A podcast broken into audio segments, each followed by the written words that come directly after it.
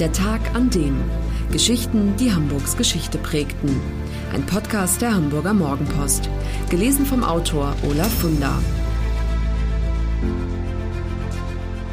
Julius Adolf Petersen, der Lord von Barmbek. Hamburgs elegantestes Schlitzohr. Teure Anzüge waren sein Markenzeichen und brachten ihm den Spitznamen Lord von Barmbek ein. Julius Adolf Petersen ist der Gentleman-Räuber der Hamburger Kriminalgeschichte. Als eine Art Robin Hood sah er sich. Jahrelang führte er die Polizei an der Nase herum, aber am Ende waren die Ermittler doch schlauer als er. Am 29. Juni 1921 wurde er in der Wohnung seiner Geliebten an den Kolonnaden festgenommen. Im Bett. Von allen Ganoven, die Hamburg in seiner Geschichte gesehen hat, ist Petersen der schillerndste, aber wohl auch charmanteste. Geboren wird er am 7. Oktober 1882 in einer Souterrain-Wohnung am Borstelmannsweg in Hamm als Sohn eines Zimmermanns. Der Alte züchtigt ihn jeden Tag mit dem Rohrstock. Die Jugendjahre beschreibt Petersen später in seinen Memoiren so: Ich hatte Gift getrunken, Gift in vollen Zügen. Soll wohl heißen, unter diesen Umständen habe er nur eines werden können: ein Verbrecher. Und tatsächlich gerät er schon mit 13 auf die schiefe Bahn. Wegen einer prall gefüllten Geldbörse, die er heimlich eingesteckt hat, muss er fünf Tage in Haft. Aber die Strafe hat nicht die erwünschte Wirkung. Immer wieder gerät er mit dem Gesetz in Konflikt, wird mehrfach verurteilt und eingesperrt. Schließlich kommt er 1911, mittlerweile ist er 29, vorzeitig frei.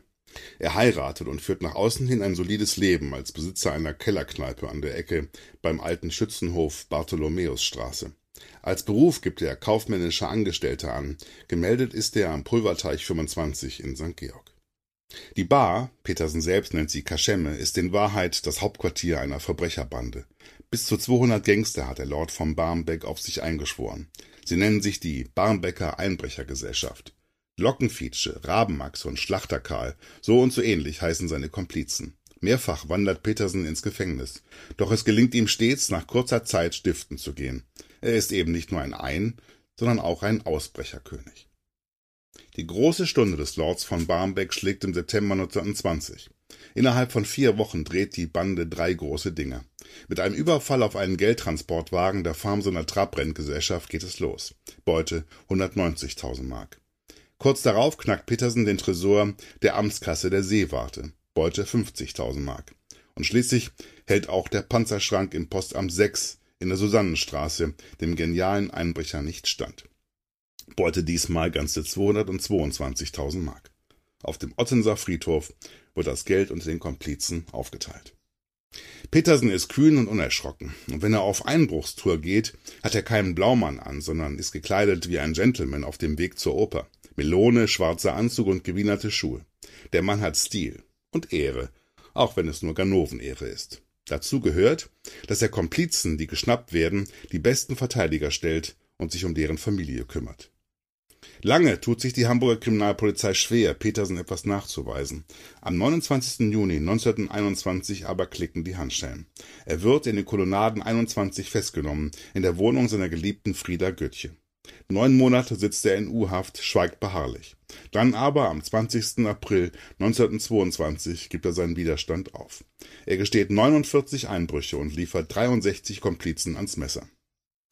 Obwohl er kooperiert, ist das Urteil, das am 31. März 1924 gesprochen wird, hart. 15 Jahre Zuchthaus. Er wird zwar am 29. April 1932 wegen guter Führung vorzeitig entlassen, aber am 26. Oktober des darauffolgenden Jahres fährt er schon wieder ein. Vier Wochen später erhängt er sich in seiner Zelle. 51 Jahre alt ist er geworden, der Lord von Barmbek. Das war der Tag an dem Geschichten, die Hamburgs Geschichte prägten. Eine neue Folge lesen Sie jeden Sonnabend in Ihrer Mopo und hören wöchentlich einen neuen Podcast. Noch mehr Historisches aus Hamburg, wie zum Beispiel das Buch zu dieser Serie oder die Magazine Unser Hamburg, finden Sie auch online in unserem Mopo-Shop unter www.mopo-shop.de.